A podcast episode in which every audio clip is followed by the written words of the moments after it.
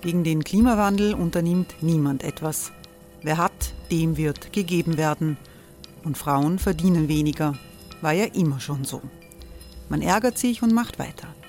Was aber, wenn nicht? Wir haben eine Idee. Die Falter Arena macht die Bühne frei für Menschen und Projekte, die das Land verändern. Mein Name ist Eva Konzett. Ich leite das Politikressort im Falter. Und am Sonntag, den 26. Mai, veranstalten wir im Wiener Stadtsaal die nächste Falter Arena. Mit dabei unter anderem der ehemalige Politiker und Neosänger Matthias Strolz, Theresa Imre von Markter, Sonja Jöchtel von Love Politics oder Kari Ochsner von Ochsner Wärmepumpen. Machen statt jammern. Wir schauen uns an, wie das funktionieren kann. Kommen auch Sie vorbei. Alle Informationen und Tickets finden Sie unter falter.at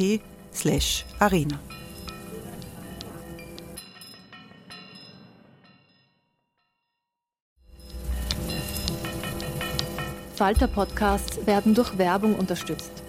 Das hilft bei der Finanzierung unseres journalistischen Angebots.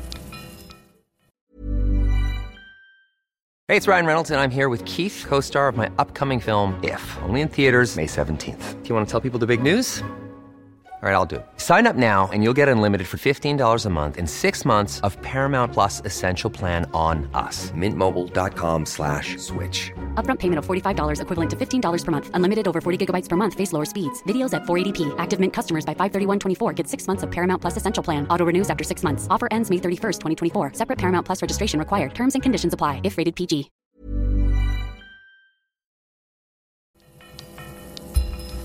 Falter Radio, der Podcast mit Raimund Löw.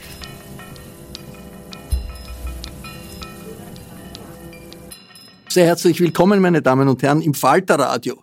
Wir fragen heute, welchen Sinn unsere Neutralität hat. Österreich will sich an einem Luftabwehrprojekt beteiligen, das in der NATO geplant ist. European Sky Shield Initiative, ESI ist die Bezeichnung. Auch die Schweiz als neutraler Staat will mitmachen. Auslöser sind die verheerenden russischen Luftangriffe auf Wohngebiete, auf Restaurants, auf Hafenanlagen, zuletzt in der Ukraine. Äh, die gibt es fast jeden Tag und jede Nacht. Es sind Drohnen oder Marschflugkörper und Raketen, gegen die sich die ukrainische Luftabwehr zur Wehr setzt. Die anfliegenden Drohnen oder Raketen werden zumeist abgeschossen, bevor sie ihre Ziele erreichen, aber eben nicht immer. Es gibt viel zu oft Tote, viel zu oft Verwundete. Beteiligt an dieser Initiative Sky Shield sind mehr als ein Dutzend NATO-Staaten und eben auch die beiden neutralen Österreich und die Schweiz. Man will gemeinsam Flugabwehrsysteme kaufen, das wird dann billiger und man will die Radarsysteme der Staaten, die mitmachen, vernetzen, damit im Ernstfall dem Militär äh, die Information gegeben werden kann, da kommt ein Angriff aus der Luft auf uns zu, zum Schutz der eigenen Bevölkerung und zum Schutz der Menschen in den beteiligten Ländern. Wie das genau funktionieren soll, das wird noch verhandelt. Kanzler Nehammer und Verteidigungsministerin Claudia Tanner sagen, wir wollen dabei sein, aber deshalb über die Neutralität zu diskutieren, das sei unnötig. Die FPÖ läuft Sturm gegen die Beteiligung Österreichs im Namen der Neutralität, genauso wie beim Nachbarn in der Schweiz, die rechtsrechte Schweizer Volkspartei. Die Grünen sind grundsätzlich positiv, die SPÖ wartet irgendwie noch ab, wenn ich das richtig verstehe, aber da werden wir gleich mehr erfahren, denn hier im Podcastzimmer der Falter-Redaktion ist die sozialdemokratische Nationalratsabgeordnete Petra Bayer. Willkommen. Frau Bayer ist die neue außenpolitische Sprecherin der SPÖ im Team von Andreas Wabler. Abwarten gegenüber Sky Shield, ist das richtig so dargestellt für die Haltung der SPÖ? Momentan ja, weil wir momentan noch nicht wirklich wissen, wie das in der Gesamtheit ausschaut, weil wir momentan noch nicht wissen, wie sich Sky Shield entwickeln soll. Wenn es rein eine Einkaufsplattform ist und rein ein, ein Aufeinandertunen von Informationen aus Radardaten, dann ist es wahrscheinlich in der Tat kein Problem auch mit der Neutralität und sinnvoller, billiger, neueres Gerät einzukaufen macht jedenfalls Sinn. Was mich halt stutzig macht, ist, dass erstens einmal nichts offiziell am Tisch liegt, dass wir als Parlament keine Informationen, keine näheren Informationen über eventuelle Verträge haben. Und was mich auch stutzig macht, ist, dass es eine NATO-Initiative ist. Und NATO ähm, basiert ja unter anderem auf dem Prinzip, dass alle unterschiedlichen Waffensysteme, Abwehrsysteme, Kommandos etc. ineinander zusammenpassen wie ein, wie, ein, wie ein Bastelstein. Und wenn wir dann unter Umständen hier auf Gerät sitzen, das nur dann scharf gemacht werden kann oder wirklich dann abwehren kann, wenn irgendwer von der NATO sagt, ja, jetzt, jetzt passt oder ja, jetzt ist das, kommt das irgendwie in unserem Konzept zu Pass, dann denke ich mir, wird es problematisch. Aber ist das wirklich äh, gut, jetzt abzuwarten? Man sieht doch, es ist eine neue Situation, das hat es noch nie gegeben seit Jahrzehnten. Jeden Tag Odessa wird beschossen, Kiew wird beschossen. Die Leute müssen jede Nacht in die Luftschutzkeller. Und jetzt, äh, dass Österreich so etwas allein aufbaut, ist ja sagen die Militärs nein, nein. völlig unrealistisch. Das ist auch unrealistisch. Dass sich die Europäer da gemeinsam wehren dagegen durch ein solches Projekt. Wie kann man da sagen, wir warten ab? Man kann deswegen sagen, wir warten ab, weil wenn es wirklich eine Einkaufsplattform ist, wir wissen das von der Beschaffung der Abfangjäger etc., bis wirklich eingekauft werden wird und bis wir wirklich das Gerät hier in Österreich haben, gehe ich davon aus, dass der Krieg längst vorbei ist. Also das ist jetzt auch, die, die, zeitliche, die Bedrohung ist zeitlich jetzt, aber das Ding wird ja nicht jetzt fertig sein. Das dauert ja etliche Zeit, bis es dann auch einsatzbereit, da und einsatzbereit ist. Wir werden im Detail noch darüber sprechen. Ebenfalls gekommen ist der grüne Nationalratsabgeordnete Michel Raimond. Hallo. Guten Tag, hallo. Herr Raimond, die Grünen warten nicht ab, aber wirklich enthusiastisch sind sie auch nicht, wenn man diese Woche gesehen hat, die grüne Europaabgeordnete Fanner in der ZIP 2 sagt, grundsätzlich ist es für die Grünen okay. Ich glaube, das sind das semantische Spitzfindigkeiten. Wir verhandeln das jetzt. Das Ganze wird äh, jetzt vorangetrieben und geschaut, wie das funktioniert und alles unter einen Hut passt. Äh, man muss hoffen, dass da was zustande kommt, weil wir eine wehrfähige äh, Neutralität haben wollen. Und was da in der Ukraine mit diesen Waffengattungen angerichtet wird, ist fatal. Österreich kann sich alleine dagegen nicht verteidigen. Wenn Raketen im Anflug sind, muss man die schon so weit weg erkennen. Äh, dort greift dann kein österreichisches Radar hin. Deswegen braucht man Initiativen wie diese. Hoffen wir, dass was Vernünftiges rauskommt. Aber ist da wirklich die Neutralitätsinterpretation relevant, ehrlich gesagt? Also wenn, äh, wenn es eine solche Gefährdung gibt und jeder sieht, wie das in der Ukraine ausschaut, ist doch das Entscheidende, man hat eine Zusammenarbeit, die möglichst großen Schutz liefert. Ja, widerspreche ich Ihnen nicht. Und wir werden auch dazu mehr hören. Ich freue mich, dass Velina Czakarova gekommen ist. Herzlich willkommen. Vielen Dank. Frau Czakarova ist Sicherheitsexpertin. Sie beschäftigt sich mit der Geopolitik in Europa und in der Welt. Wie wichtig ist überhaupt so eine gemeinsame Luftabwehr für die Sicherheit in Europa? So eine Luftabwehr ist existenziell nicht nur für Österreich, sondern auch für, gesamt, äh, für den gesamteuropäischen äh, Raum. Daher ist es auch kein Wunder, dass äh, mittlerweile so viele europäische NATO-Mitgliedstaaten eigentlich diese Initiative ins Leben gerufen haben. Und es ist auch richtig und wichtig, dass Österreich sich daran beteiligt. Wir haben es nämlich schon mitbekommen. Österreich ist, äh, äh, was die Luftverteidigung äh, betrifft, äh, leider Gottes nicht äh, abwehrfähig. es mangelt an, also bestimmten Kapazitäten, Verteidigungskapazitäten. Diese Lücken kann man selber nicht schließen. Und es geht nicht nur um die Beschaffung natürlich, sondern es geht auch unter anderem um äh, die äh, Trainingsmöglichkeit, dass auch die österreichischen Truppen mit äh, anderen europäischen Truppen trainieren. Und es geht unter anderem auch, wie es schon genannt wurde, auch um die Interoperabilitätsproblematik. Also diese Waffensysteme müssen auch komplementär sein. Auch da kann man nicht im Alleingang agieren. Aber dass jetzt äh, die äh, Neutralitätsfans in Europa sagen, in Österreich sagen, auch in der Schweiz sagen, also das ist nicht äh, ganz normal. Also da ein System, das auf militärischer Ebene so eine intensive Zusammenarbeit erfordert, weil es wird ja nicht nur gehen, dass man gemeinsam irgendetwas Preise aushandelt, sondern auch darum, dass man Informationen über Radar austauscht und dann ist man eigentlich in einem gemeinsamen militärischen Verbund. Ist das möglich, ohne zu sagen, diskutieren wir eigentlich noch, äh, diskutieren wir eigentlich, wie aktuell die Neutralität noch ist? Das ist aus meiner Sicht jetzt äh, als Expertin eine reine Interpretationssache. Das heißt, die Gegner dieser Initiative interpretieren äh, etwas aus der Neutralität heraus, was eigentlich die Neutralität nicht besagt, nämlich geht es nicht um einen Beitritt zur, zur NATO, wenn man sich an dieser Initiative beteiligt. Das ist das Erste, weil sollte man sich eigentlich daran beteiligen, also offiziell, dann äh, ging es um vieles mehr als eigentlich äh, um, die, um diese Initiative.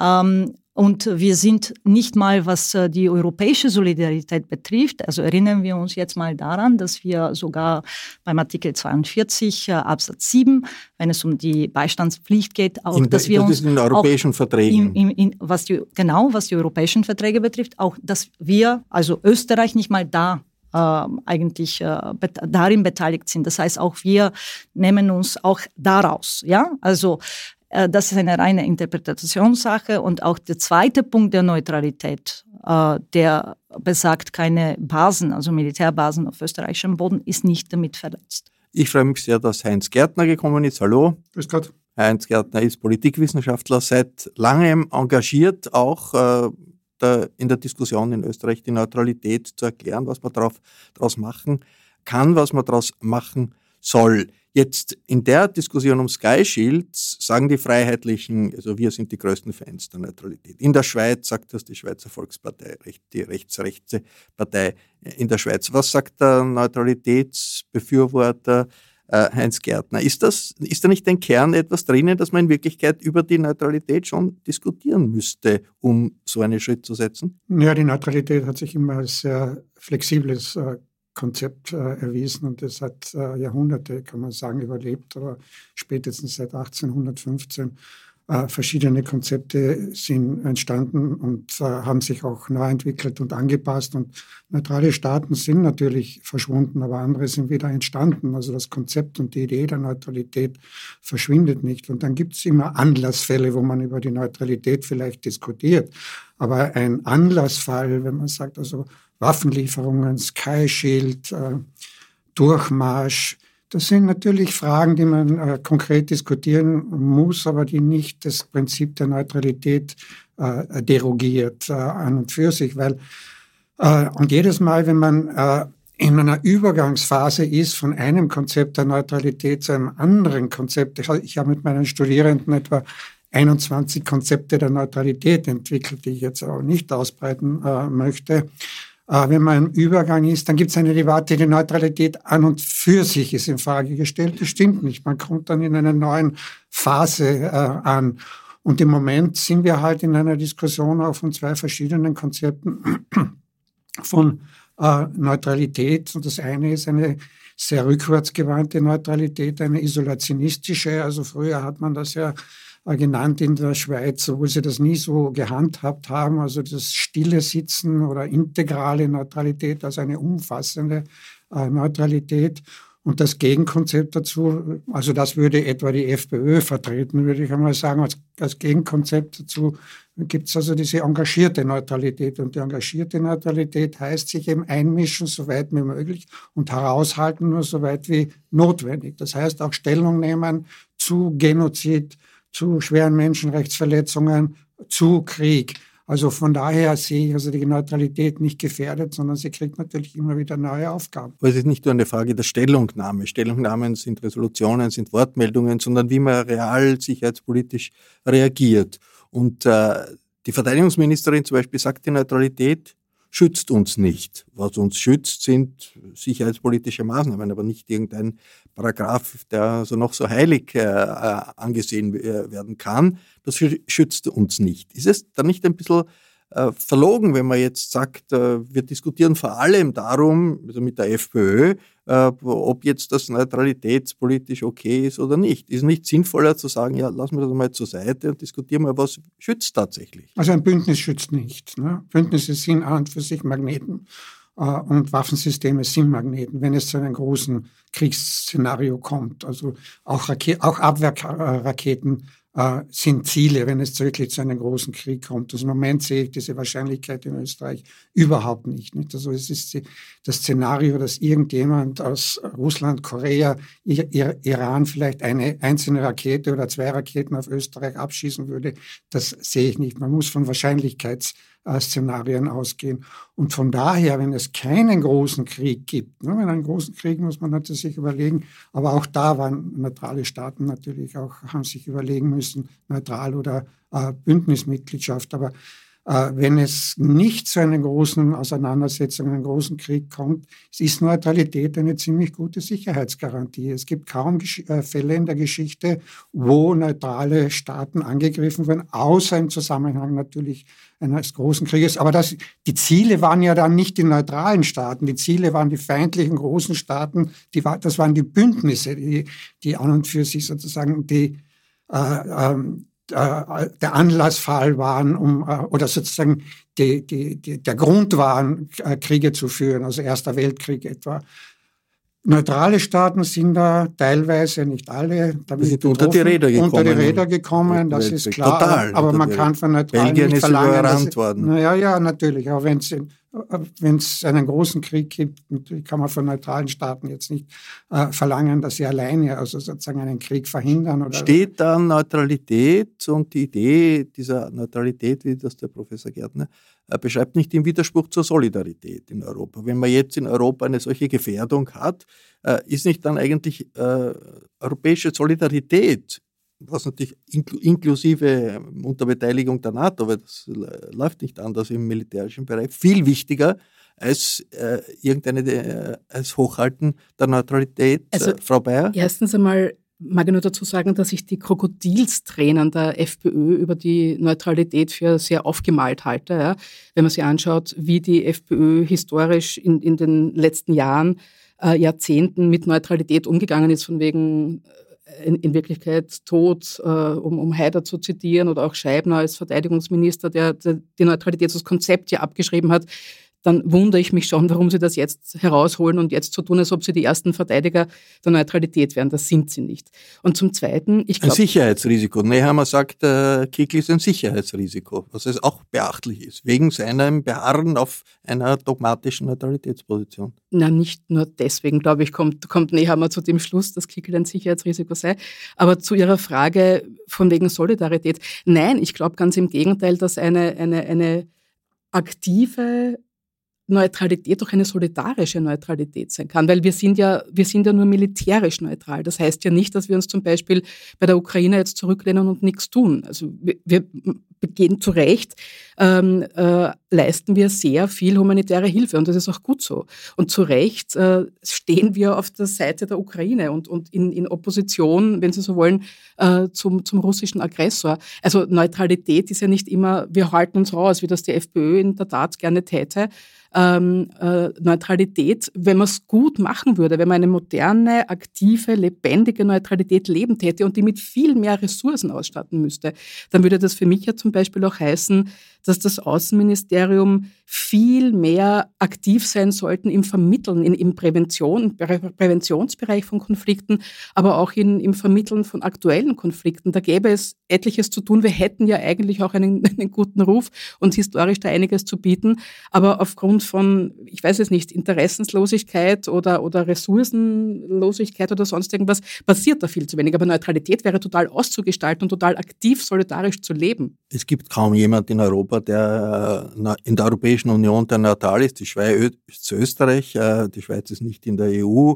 Äh, Zypern, Malta. Die, berühm, die berühmten, mächtigen Staaten Malta und und Zypern. Also das ist eigentlich zu vernachlässigend. Ja, es gibt Irland, die irische Luft, Abwehr wird von der britischen äh, Luftwaffe äh, gemacht. Also neutral weiß ich nicht. Also in Wirklichkeit ist das ein speziell österreichisches Konzept innerhalb der Europäischen Union. Ist das in der jetzigen geopolitischen Situation nicht äh, eigentlich tendenziell überholt, wo es darum geht, zu mobilisieren, Unterstützung für, die, für den Abwehrkampf der Ukraine und die Solidarität der Europäer äh, zu stärken, Frau Tschakarova? Ähm, geopolitisch natürlich. Jetzt will ich, nicht, äh, will ich mich nicht auf die anderen Aspekte konzentrieren, also historische, kulturelle und so weiter. Aber geopolitisch gesehen ist, es, ist das Konzept aus meiner Sicht überholt worden.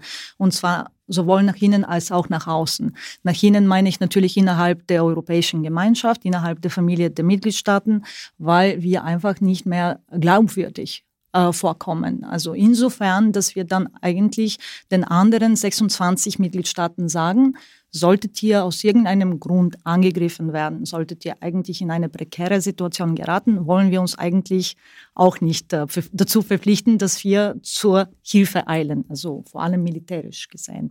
Gleichzeitig aber, wenn wir auch von den Gegnern und Wettbewerbern nicht äh, äh glaubwürdig wahrgenommen, also wir sind auf alle Listen gesetzt worden, also auf die Liste der unfreundlichen Staaten und so weiter. Und auch so gesehen sind wir nicht mehr als unfreundlich neutral, gegenüber der Ukraine, unfreundlich gegenüber Russland zum Beispiel, ja, also gegenüber Russland. Das heißt Russland, aber auch zunehmend werden wir als unfreundlich oder also nicht unbedingt als neutral wahrgenommen äh, von China, wenn sich dieser zum Beispiel Konflikt äh, zwischen äh, den USA und China zuspitzen sollte, wie angenommen und Europa irgendwann mal dann auch trotz dieser Risikominimierung des Verhältnisses äh, eine klare Position beziehen muss. Also im Sinne der europäischen Solidarität bewegt sich die Europäische Union zunehmend auch in Richtung ähm, Verteidigungsunion. Also dies, das Mitwirken an der gemeinsamen, äh, an der gemeinsamen Sicherheits- und Verteidigungspolitik wird unentbehrlich sein. Und auch hier müssen wir dann nicht mehr neutral agieren. Also das heißt, es wird immer mehr von uns erwartet werden. Und insofern sehe ich es einfach problematisch. Letzter Punkt. Auch ähm, wenn wir uns jetzt mal den Gestaltungsraum, den künftigen Gestaltungsraum anschauen würden, was können wir eigentlich innerhalb der Europäischen Union, vor allem im Bereich der Sicherheits- und Verteidigungspolitik, bewegen und äh, eigentlich, was unsere Interessen betrifft, äh, zustande bringen. Da wenn wir uns in einer Gruppe von vier Ländern befinden, Schweden und äh, Finnland rücken vorwärts. Und bei vielen Fragen der gemeinsamen Verteidigung zum Beispiel, weil es die meisten Länder auch NATO-Mitgliedstaaten sind, werden wir auch nicht dabei sein. Ähm, wir müssen uns auch dessen bewusst sein, dass die EU als Institution, also als institutioneller Akteur immer mehr in Richtung äh, Verschmelzung äh, mit der NATO gehen will. Also diese institutionelle Zusammenarbeit zwischen der EU und NATO ist präzedenzlos und sie wird sich in den nächsten Jahren noch äh, intensivieren. Warum? Weil die Angst sehr groß ist, dass die USA sich zunehmend äh, eigentlich auf den Indo-Pazifik konzentrieren und somit will man sicherstellen natürlich, dass die NATO, das heißt NATO mit amerikanischer Beteiligung nach wie vor aktiv bleibt, und zwar auf dem alten Kontinent. Und auch so gesehen wenn, sehe ich es problematisch für die österreichische Teilnahme, weil wir eigentlich nicht in der Lage sein werden, unsere Interessen auch in der größeren Familie der Mitgliedstaaten Wegen durchzubringen. dieser ideologischen äh, Neutralitätsvorbehalte. Aber ist es dann nicht äh, komisch, Herr Abgeordneter Raimund, wenn, wenn der äh, Bundeskanzler sagt, also Neutralität waren wir, wir waren immer neutral, wir sind neutral, werden immer neutral sein, Ende der Diskussion. Also ist das nicht genau die jetzt beschriebene Situation eigentlich eine Situation, wo man sagen muss, bitte machen wir einen großen Ratschlag in unserem Land und beraten wir, was ist wirklich die sicherheitspolitische Neuheit jetzt? Was sind wirklich die neuen sicherheitspolitischen Gefahren ohne Scheuklappen, ja, auch in Bezug auf die Neutralität? Hey, it's Ryan Reynolds, and I'm here with Keith, co star of my upcoming film, If, only in theaters, May 17th. Do you want to tell people the big news?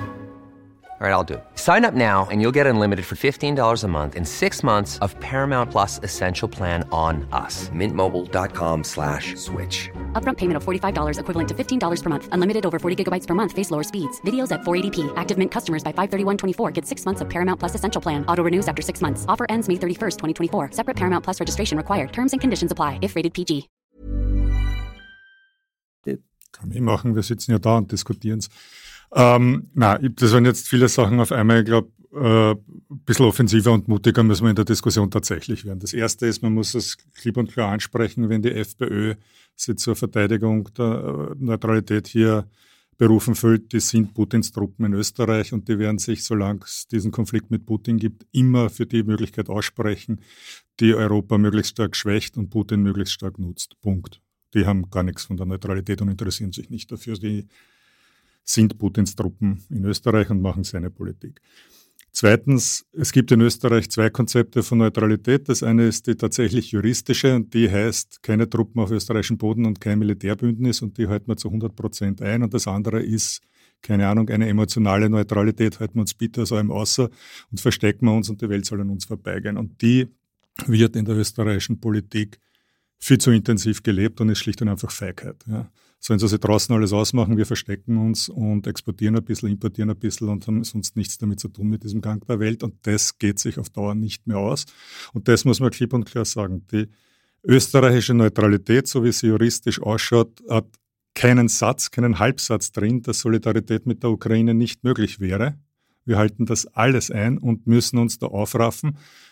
Und ein bisschen weniger Rücksicht, und ich glaube, der Satz, den Sie gerade zitiert haben vom Bundeskanzler, war schon wieder Rücksicht drauf, ein bisschen weniger Rücksicht auf diese emotionale Neutralität nehmen und den Leuten auch irgendwie relativ deutlich sagen, wenn wir nicht rausgehen in die Welt, kommt die Welt rein zu uns. Ja. Äh, es, wird, äh, es gibt einen Neutralitätsvorbehalt, offensichtlich auch bei diesen Diskussionen um, um Sky Shield. Den hat die Schweiz präsentiert, der hat auch Österreich äh, vorgelegt. Aber wie muss man das jetzt kon sich konkret vorstellen? Es geht ja nicht nur um Shopping, also um Einkaufen von äh, irgendwelchen äh, Luftabwehrsystemen, sondern es geht schon auch um eine Verbindung der Radarsysteme man stelle sich vor, es verschärft sich die Situation durchaus möglich. Es gibt russische Kriegsschiffe in, im Mittelmeer, die, äh, weiß ich, ein Cruise Missile schicken in Richtung irgendwelcher NATO-Einrichtungen in Bayern.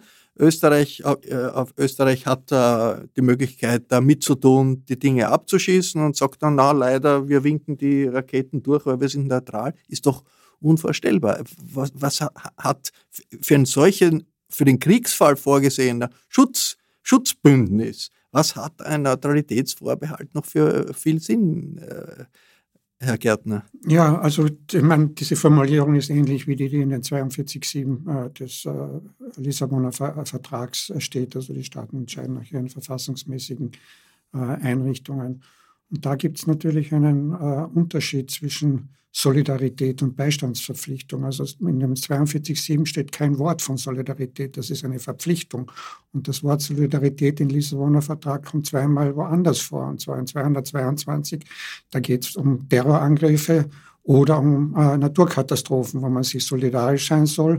Und das Zweite ist, äh, äh wo dieses Wort Solidarität vorkommt, ist in Artikel 4, wo es um die globale Solidarität geht. Und da möchte ich jetzt äh, einen Bogen äh, machen zu, der, zu dieser Solidaritätsdebatte, die wir sozusagen, also welche Rolle neutrale Staaten in der, in der internationalen Solidarität spielen können. Also Öst, wir sagen, wir sind vier neutrale Staaten, aber wir sind, Österreich hat eine besondere Rolle. Irland hat natürlich eine spezifische Neutralität gegenüber Großbritannien. Malta, Zypern sind klein. Österreich ist der einzige Staat in der Europäischen Union, der den gleichen Status hat wie die meisten Staaten äh, im globalen Süden nämlich nicht bündnisgebunden und nuklearwaffenfrei. Wir haben natürlich im globalen Süden auch Staaten, die Nuklearwaffen haben, wissen wir, Indien, äh, Pakistan. Aber das ist eine Brücke, die Österreich im Sinne der Solidarität wahrnehmen müsste. Ich glaube nicht, dass die Regierung das schon äh, so äh, wahrgenommen hat. Das ist ja eine engagierte, solidarische äh, Neutralität. Und wir reden dann natürlich Neutralität äh, bewaffnete Neutralität, Sky Shield, bewaffnet. Aber das hat zwei Dimensionen. Bewaffnet, ja, bewaffnet ist notwendig in der Glaubwürdigkeit. Aber Neutralität hat auch eine politische Dimension. Und politisch solidarisch äh, ist man dann, wenn man die anderen Aufgaben auch wahrnimmt als äh, neutraler Staat. Also insofern gibt es ein breites Feld für politische Neutralität, engagierter Neutralität, die wir noch nicht wahrgenommen haben. Und gerade jetzt ist der globale Süden, das ist ja etwas, es verschwinden Schweden und Finnland als neutrale Staaten, es entstehen bündnisfreie Staaten plötzlich wie, äh, wie äh, äh, äh die, die blockfreien Bewegung, die also sozusagen äh, man gedacht hat, dass die geschlafen hat, plötzlich im, Zusammenhang mit einem Krieg entstehen da wieder neue äh, äh, Aufgaben von bündnisfreien Staaten. Und da sollte sich Österreich nicht verschließen. Österreich ist sozusagen Teil der neutralen Staaten in der Europäischen Union. Früher hat das teilweise natürlich Jugoslawien wahrgenommen, diese Rolle. Ne? Jugoslawien war blockfrei mit dem blockfreien äh, verbündet, aber gleichzeitig im KSZE-Prozess in Europa verbunden.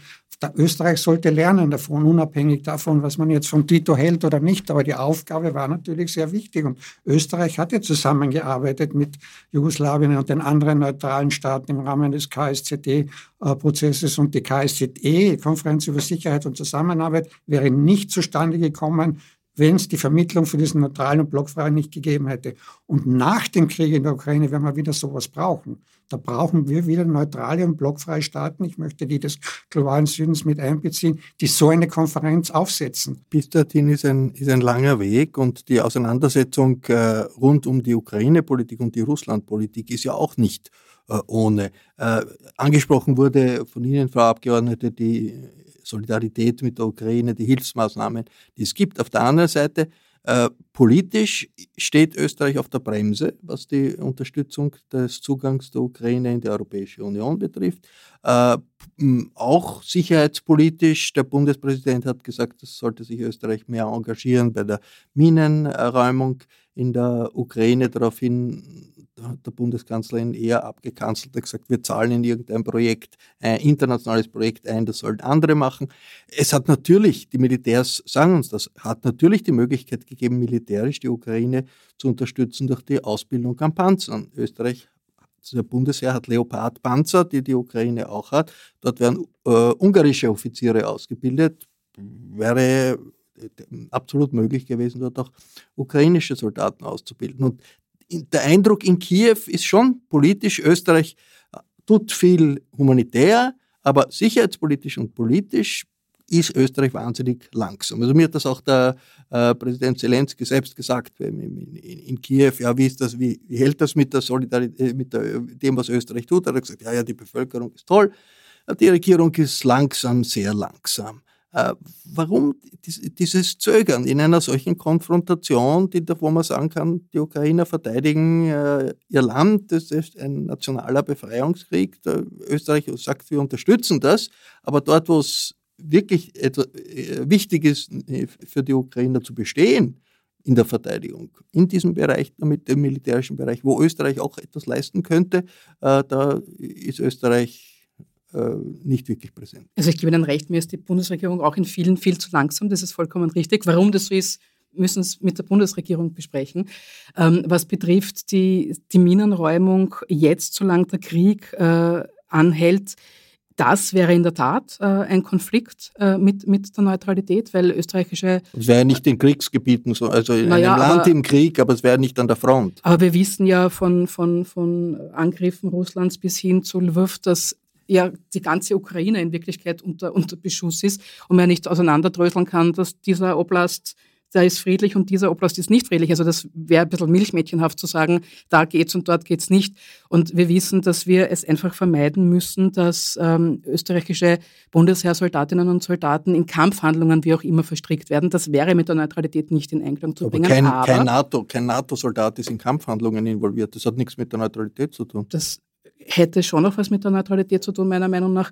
Äh, aber was ich, was ich vollkommen äh, so sehe wie Sie, ist, ähm, dass natürlich dann, wenn der Krieg hoffentlich bald aufhört, äh, dass dann natürlich erstens einmal in dieser Region unendlich viele Waffen sind, die ja nicht von heute auf morgen verschwinden und auch unendlich viele Minen und anderes Gerät ist, wo es wirklich darum geht, das zu entsorgen und das zu unschädlich zu machen. Da hat Österreich in der Tat riesige Expertise und wirklich, wirklich viel zu bieten und dass wir da dann, wenn der Krieg vorbei ist, und ich betone wirklich, wenn Krieg vorbei ist, weil meiner Meinung nach, solange Krieg herrscht, tun wir uns mit bei jeder militärischen äh, Assistenz schwer. Es geht einfach nicht, ja, mit der Neutralität zusammen.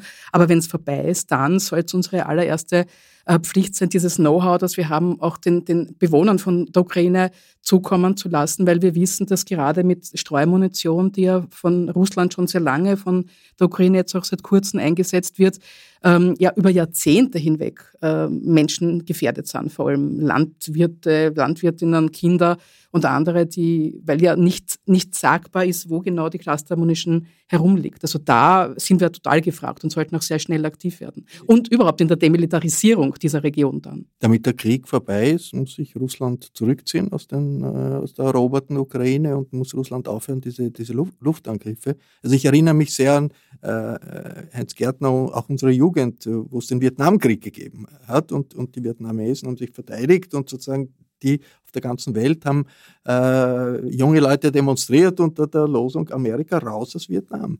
Es ist äh, noch ein bisschen verwunderlich. Also, es gibt heute Demonstrationen, viele auch pazifistische Demonstrationen, aber es ist nicht, das im Zentrum steht nicht die Forderung, Russland raus aus der Ukraine. Müsste eigentlich der Fall sein, oder, Herr Reimann? Ja, absolut. Ähm, das ist aus meiner Sicht falsch verstandene Friedensbewegung, Neutralität, die, die da nicht stark genug Gewichte zwischen dem Aggressor und, und dem angegriffenen Land. Äh, muss eindeutig die Forderung sein, dass sich Russland zurückzieht, sämtliche Friedensforderungen zum jetzigen Stand der Dinge, äh, das so zu lassen, sind vollkommen inakzeptabel. Äh, ich erinnere daran, wie rund um die Besetzung der Krim versucht wird, ein bisschen den Deckel darauf zu halten. Das Resultat davon war schlicht und einfach der nächste Krieg. Das gleiche gilt für alle möglichen anderen äh, militärischen Angriffe, Übergriffe von Tschetschenien angefangen.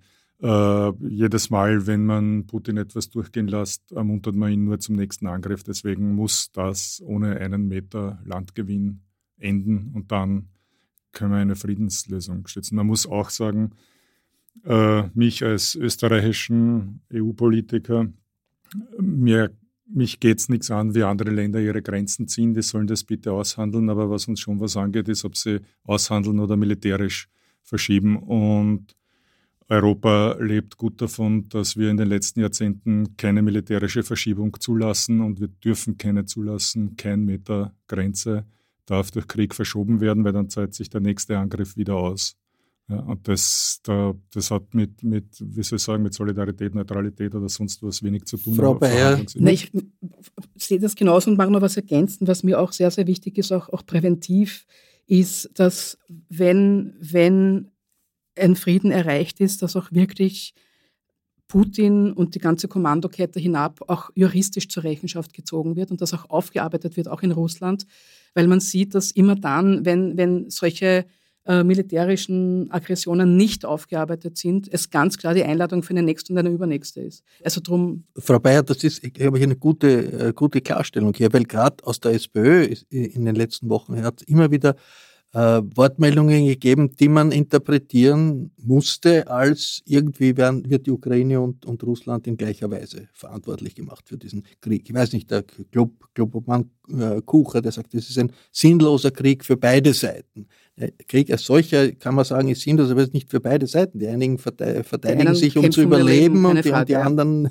die anderen sind die Aggressoren. Äh, sind die Aggressoren. Oder, oder der Abgeordnete Matznetter, der in einem Tweet, den er dann zurückgezogen hat, gesagt hat, beide Seiten wollen nicht, dass die Waffen schweigen. Warum kommen aus der SPÖ immer wieder solche, solche Meinungsäußerungen, die heißt das nicht, da müsste es eigentlich eine Gewissenserforschung innerhalb der SPÖ ja, geben, oder was? Zur Ukraine-Politik. eigentlich einen, einen besseren und, und sensibleren Umgang mit Sprache vor allem geben, weil ich glaube, dass beide es nicht so gemeint haben. Also mit dem Christoph Matznetter habe ich, der hat ja auf einen auf einen Tweet von mir sich bezogen und ich habe das ganz und gar nicht so gemeint. Ja. Also mit dem Christoph habe ich das ausdiskutiert und er hat auch, wie gesagt, sich entschuldigt dann für seinen Tweet und den gelöscht. Aber was ich glaube, ich, was ich relevant finde, ist einerseits, dass wenn man sich anschaut, wie die SPÖ im, im, Parlament abgestimmt hat, bei allen Fragen, wo es um diesen Krieg gegangen ist, wir immer auf der Seite der Ukraine gestanden sind oder überhaupt keinen Zweifel aufkommen haben lassen. Mit der symbolischen Rede ja, von Zelensky ja, war bekanntlich die, der halbe Club nicht da. Ja, aber es war keine Abstimmung. Also ich sage jetzt, wenn ich von den Abstimmungen her gehe und das ist eh schon, ich weiß, die Kuh ist schon ein paar Mal durchs Dorf getrieben worden, war ein totaler, ein fatales Bild. Das ist schlimm, also dafür kann man es ja nur entschuldigen, ja, ist ein großer Fehler gewesen und glaube ich in den wenigsten Fällen politisch motiviert, sondern einfach dumm, ganz ehrlich gesagt.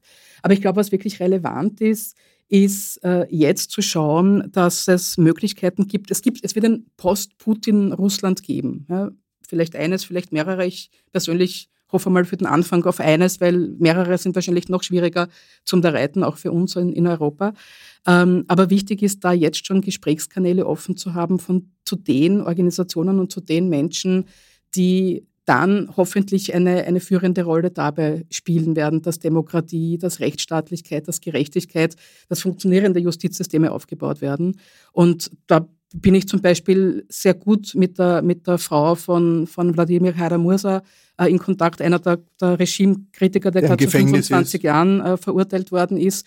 Ähm, da, da glaube ich, dass, dass wir durchaus auf der richtigen Seite sind. Also ich bin auch zum Beispiel im Vorstand der Organisation, die die Gehälter ähm, des Center for Civil Liberties, die jetzt den Friedensnobelpreis gekriegt haben in der Ukraine, gezahlt haben die letzten Jahre. Ja? Also wir, wir sind da sehr aktiv in der Frage. Das wäre natürlich toll, eine österreichische Neutralität oder österreichische Außenpolitik, wie auch immer, die sich öffnet gegenüber äh, den Antikriegskräften in Russland. Weil äh, Österreich zählt. Solange man sie nicht gefährdet, äh, sage ich ganz ehrlich. Ja, weil ja. es ist, das unterm Radar zu machen, ist eine Geschichte und gut, aber das oberhalb. Ihnen Öffentlichkeit geben ist. Nein, aber, aber man, man muss immer schauen, schlecht. ob er nicht jemanden gefährdet. Also man muss auch immer schauen, ob man nicht die Leute vor Ort, die das ja auch zum Teil gar nicht wollen, dass sie zu sehr vor dem Vorhang steht, weil sie wissen, wovor sie sich fürchten. Sie wissen, Frau Czakarova, Österreich gilt ein bisschen als äh, ein Land, das äh, in der Reihe der Putin-Freunde eingereiht wird, vom Economist zum Beispiel, gemeinsam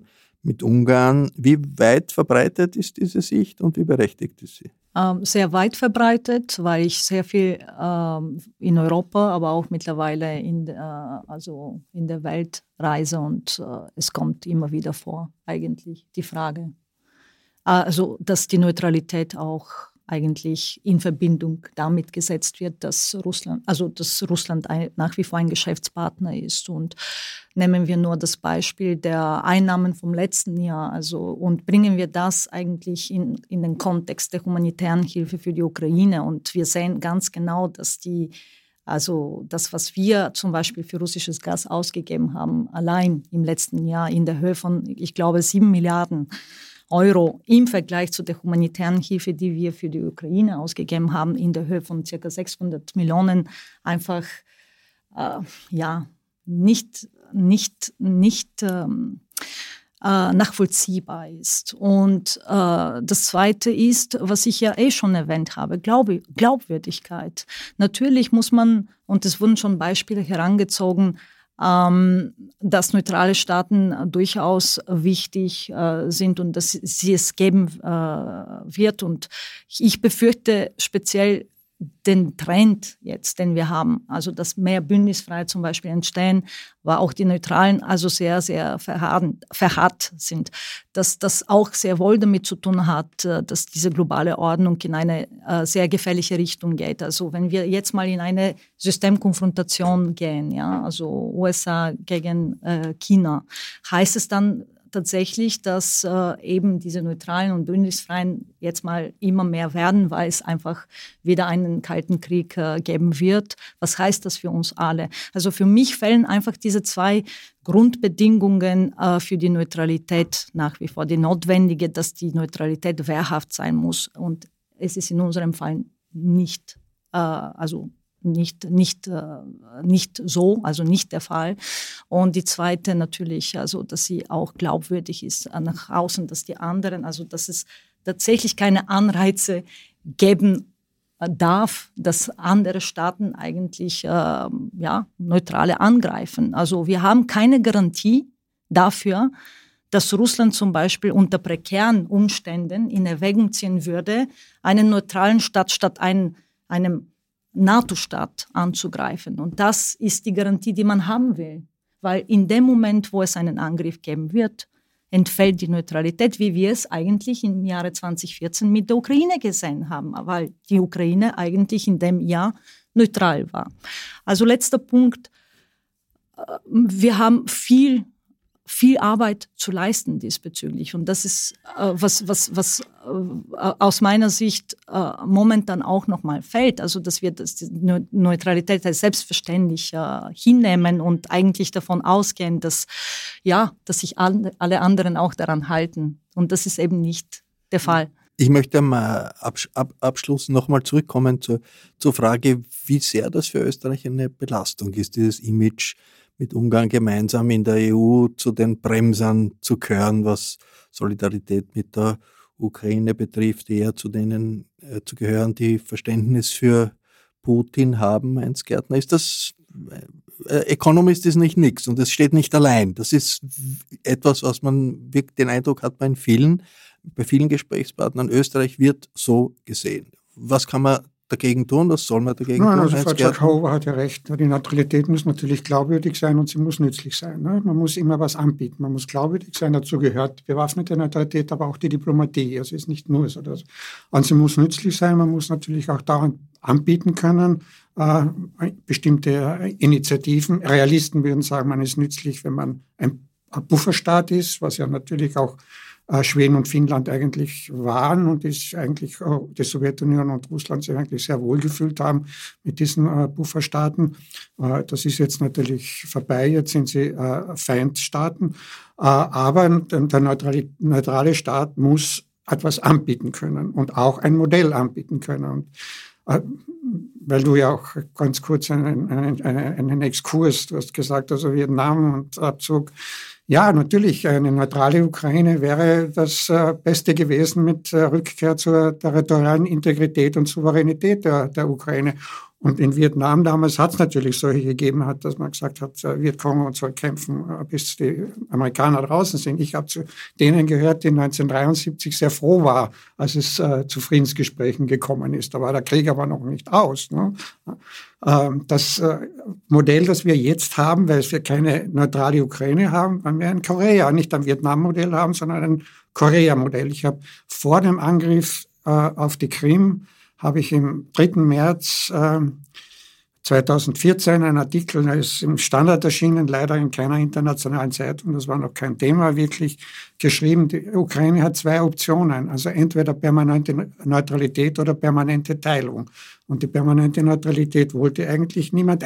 Es war eine Zeit lang sogar eine Politik des österreichischen Außenministeriums, die aus bestimmten Gründen fallen gelassen wurde. Ich glaube, das war ein, ein Fehler, dass man das fallen gelassen hat, weil Österreich als Modell ja natürlich da eine Möglichkeit, eine Möglichkeit geboten hat. Was wir jetzt haben, ist natürlich eine permanente Teilung im Sinne von einem geteilten Deutschland oder einem äh, geteilten Korea, weil wir wissen das aus der Geschichte, Raimund, du weißt das besser als alle anderen. Dort, wo die Armeen stehen, wird es einen Waffenstillstand geben. Das, so ist es. Und der Krieg ist noch nicht zu Ende, man weiß noch nicht, wo die Armeen stehen werden. Naja, die, die Armeen werden so stehen, dass die Ukraine geteilt sein wird und wir werden einen neuen Kalten Krieg haben äh, von der, und eine, einen eisernen Vorhang haben von der Arktis bis zum Schwarzen, das ist natürlich eine, bis zum Schwarzen Meer. Eine, eine Folge auch der jetzigen Situation, dass sich äh, sozusagen die NATO äh, Schutz bietet. Nicht? Die Lettland, Estland, Litauen ist heilfroh, dass sie in der NATO sind, wer weiß, was sonst noch passiert wäre. Genau das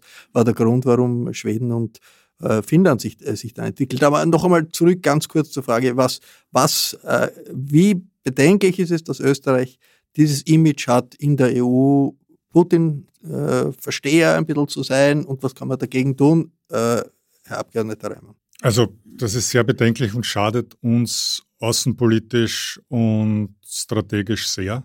Man darf aber auch nicht äh, die anderen dafür kritisieren, dass da irgendwie ein, ein, uns eine Ungerechtigkeit angetan würde. Ja, das Bild, das Österreich da oder Österreich, die Wahrnehmung von Österreich dominiert, ist die Außenministerin mit dem Knicks vor Putin äh, im, im Hochzeitsgewand. Das wird immer noch äh, quasi ist das dominierende Bild und der Wirtschaftskammerpräsident, der äh, an der Tafel sitzt und scherzt und lacht mit Putin. Man muss jetzt auch sagen, also SPÖ, was ihr gerade äh, macht, verstehe ich null. Ja.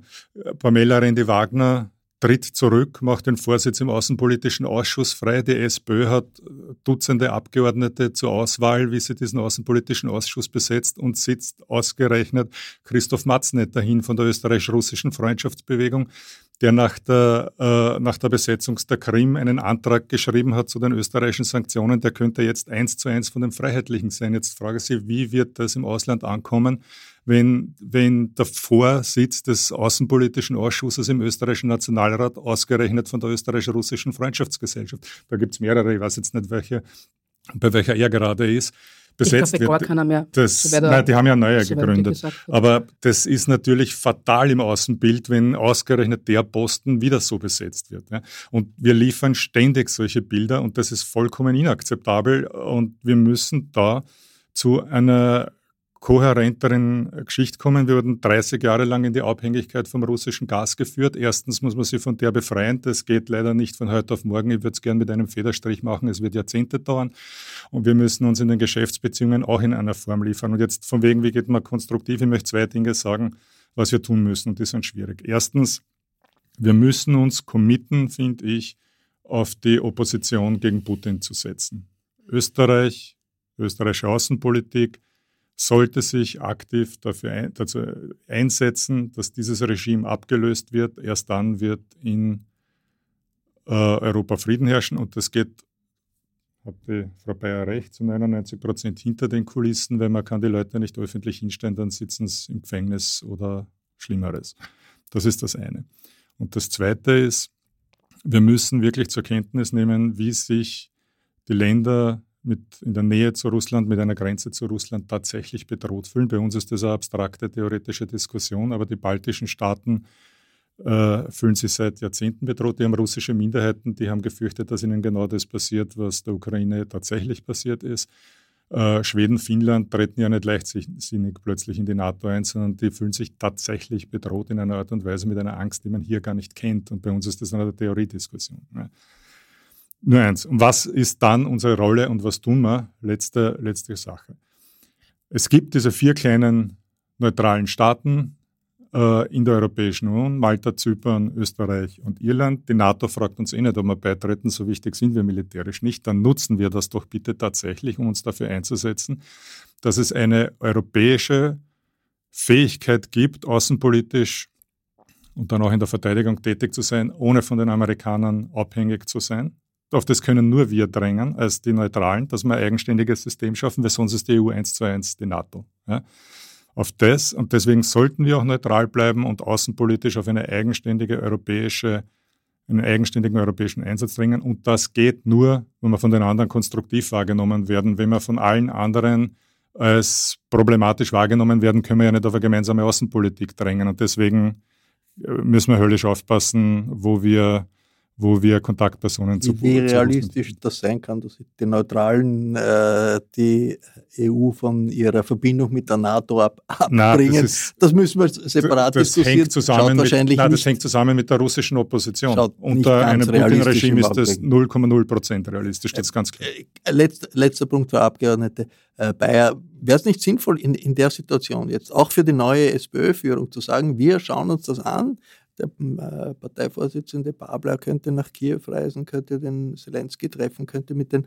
äh, ukrainischen Vertretern direkt sprechen, um zu versuchen, dieses Image zu korrigieren. Ich höre, ich höre, dass, äh, dass der Abgeordnete Matznetter auch nach, äh, demnächst nach, nach Kiew fahren wird im Rahmen einer internationalen Delegation. Super, aber solche Reisen haben natürlich immer eine symbolische Bedeutung, auch für das eigene äh, Volk, für die eigene Bevölkerung. Nein, nein, absolut. Äh, also Andi Babler ist ja einer, der durchaus eine, eine internationale Geschichte hat, eine internationalistische Geschichte hat und ich weiß, dass ihm das sehr wichtig ist.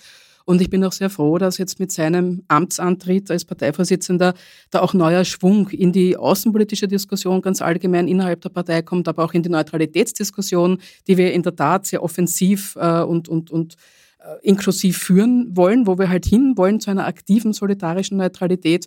Und ja, äh, wäre natürlich gut, wenn es, wenn es sehr bald auch Besuche gäbe ähm, in, in Kiew oder sonst wo in der Ukraine.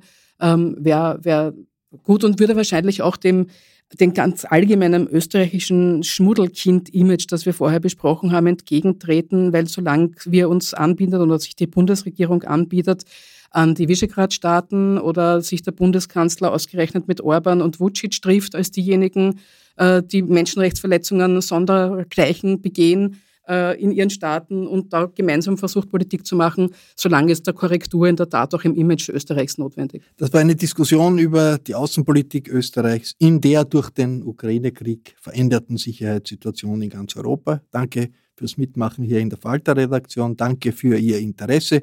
Ich verabschiede mich von allen, die uns auf UKW hören, im Freirad Tirol und auf Radio Agora in Kärnten.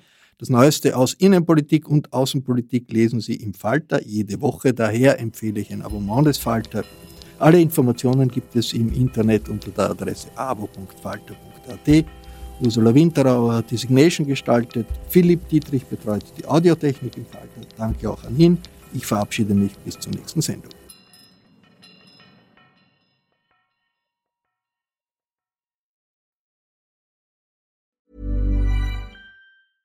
Imagine the softest sheets you've ever felt. Now imagine them getting even softer over time. That's what you'll feel with Bowl and Branch's organic cotton sheets. In a recent customer survey, 96% replied that Bowl and Branch sheets get softer with every wash. Start getting your best night's sleep in these sheets that get softer and softer for years to come. Try their sheets with a 30-night guarantee. Plus, get 15% off your first order at bowlandbranch.com. Code BUTTERY. Exclusions apply. See site for details.